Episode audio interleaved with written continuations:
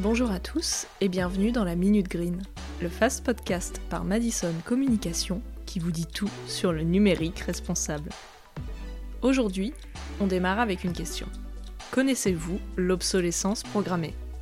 Pour la loi, c'est l'ensemble des techniques par lesquelles un metteur sur le marché vise à réduire délibérément la durée de vie d'un produit pour en augmenter le taux de remplacement.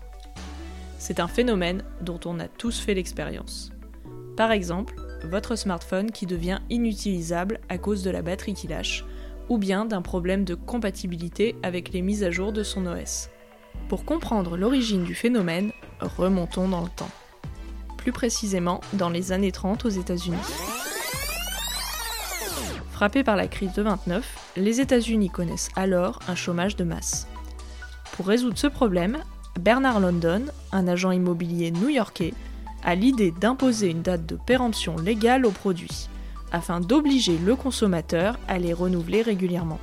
Il sortira un livre à ce sujet, sobrement intitulé L'obsolescence programmée des objets. Et oui, qui dit objet racheté, dit plus de besoin de main-d'œuvre pour les produire. Pas bête Bernard. Et malheureusement, l'idée fait son chemin. Les fabricants de certains produits s'inspirent de son idée et s'assurent qu'ils deviennent inutilisables au fil du temps, de manière à pousser les consommateurs à les racheter. On distingue trois types d'obsolescence programmée. Numéro 1, l'obsolescence technique. Lorsque l'un des composants essentiels d'un bien ne fonctionne plus, n'est pas réparable, ce qui le rend inutilisable. Numéro 2, l'obsolescence logicielle lorsque la nouvelle version d'un logiciel ou d'une application rend l'appareil incompatible, comme avec les smartphones et les ordinateurs. Numéro 3. L'obsolescence esthétique. Elle passe par la publicité et le marketing et influence à renouveler ses biens avant même qu'ils soient en fin de vie. Le problème, c'est que l'obsolescence programmée, sous toutes ses formes, nourrit la surconsommation et la surproduction. En plus d'alimenter la culture du jetable, elle a un énorme impact sur l'environnement.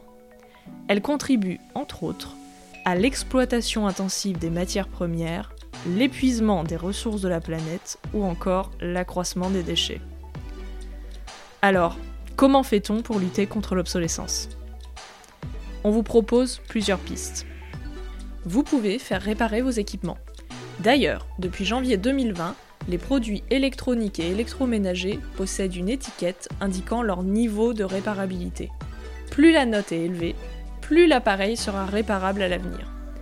À garder en tête lors de vos prochains achats. Vous pouvez aussi vous interroger avant de renouveler vos appareils. Votre smartphone actuel fonctionne toujours et répond à tous vos besoins Dans ce cas, résistez à l'appel de la nouveauté.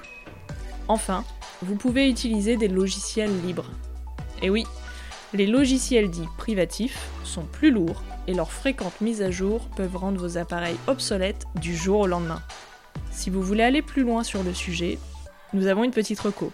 Rendez-vous sur le site de l'association Halte à l'obsolescence programmée qui promeut une économie circulaire, collaborative, sociale et solidaire.